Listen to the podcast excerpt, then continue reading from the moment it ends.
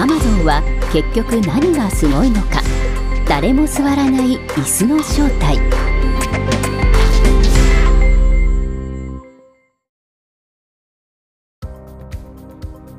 起業からおよそ24年。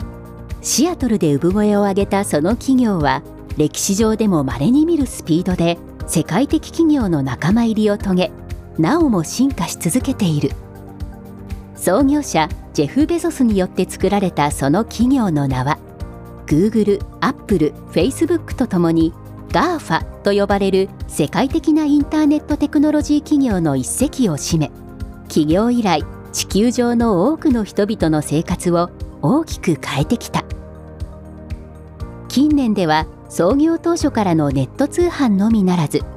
クラウドサービスの優としても多くの企業や団体にそのサービスを提供する企業となっていることは周知の通りだ。その企業価値は2018年には1兆ドル100兆円を超え時価総額世界一となった。2018年度の売上規模は23兆円。作体成長率30%という驚異的な企業へと変貌を遂げたのである。世間ではアマゾンが全ての産業構造を変えてしまうのではないか。全ての産業を巻き込んで破壊し尽くしてしまうのではないか。といった悲観論まで聞こえてくる昨今である。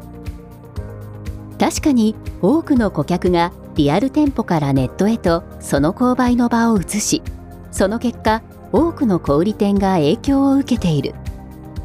小さなところで言うとシアトルダウンタウンの夕方の帰宅ラッシュも毎年成長を続けるアマゾンの社員によるものでありシアトル住民たちはそれを少し皮肉を込めてアマゾンエフェクトと呼んだりもする。アマゾンには全世界70万人超の社員がマントラのように唱える言葉がある。それはアマゾンの世界的なビジョンである以下のステートメントだ。1地球上で最も豊富な品揃え。オンライン上で求められるあらゆるものを探し発見でき購入できる場を作ること。2地球上で最もお客様を大切にする企業であること。お客様からスタートし常にお客様の立場で考えること。このステートメントは社内ではそれぞれ1セレクション。品揃えと2カスタマーエクスペリエンスという言葉に省略され日常的に使われている。おそらくこの2つの言葉は Amazon 社内で最も使われている言葉だ。特にカスタマーエクスペリエンス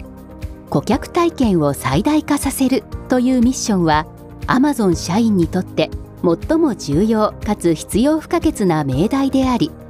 まさにこれこそがアマゾンを強くしている根源に違いない。数年前ジェフ・ベゾスが日本を訪れその際に行った全社員会議オールハンズミーティングで語った思いは今でも筆者の心に深く刻み込まれている。とある社員がアマゾンは10年後どうなっているか考えをお聞かせくださいと質問したのだ。その質問にベゾスは静かにしかしながら力強くこう答えた。今あるリテールのビジネスそれからクラウドそしてデジタルのビジネスは10年後も変わらずアマゾンの大きな事業の柱として存続しているだろう。ただ私が思い描く10年後はそれだけではないんだ10年後にはアマゾンが創業以来進めてきた顧客中心の考え方がアマゾン以外の多くの場所でも認識され受け入れられ導入されているだろうと思う。例えば病院や学校や交換庁などでもね。10年後はお客様を大切にすることで事業を発展させるお手本をアマゾンが見せることができているはずなんだ。アマゾンの中で最も強く顧客中心の考え方を持つのは他ならぬ創業者のジェフ・ベゾスだ。そのベゾスが顧客中心の考え方や行動こそがアマゾンを成功と成長に導くと強く本気で信じているのである。そしてこれこそがアマゾンの本当の強みだ。実はアマゾン本社の会議室にはかつてある人物のために確保された誰も座らない椅子があった。会議の際はベゾスをはじめ執行役員や各セクションの責任者がそれぞれの椅子に座る。だがどんな会議の時でもその椅子は最初から最後まで空席なのだ。その物言わぬ椅子に座る人物こそ会議で最も重要な人物。アマゾンが最も意見を聞きたいキーマンなのである。そのキーマンとは他ならぬ顧客。これが創業以来変わらないアマゾンの静かな慣習だ。今の強大なアマゾンを作り上げたのは顧客なのだ。エキセントリックなほどの顧客への視点を失わない限りアマゾンの既存ビジネスへの挑戦は終わらないのである。創業以来1ミリも変わらない顧客へのこだわり。これこそが他社とアマゾンと非アマゾンを大きく隔て分ける因子だ。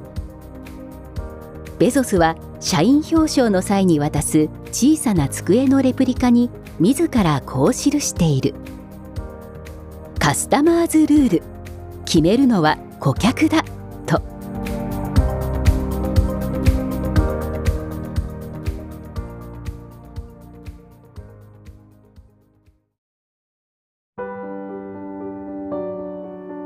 このナレーションは板垣真由子がお送りいたしました。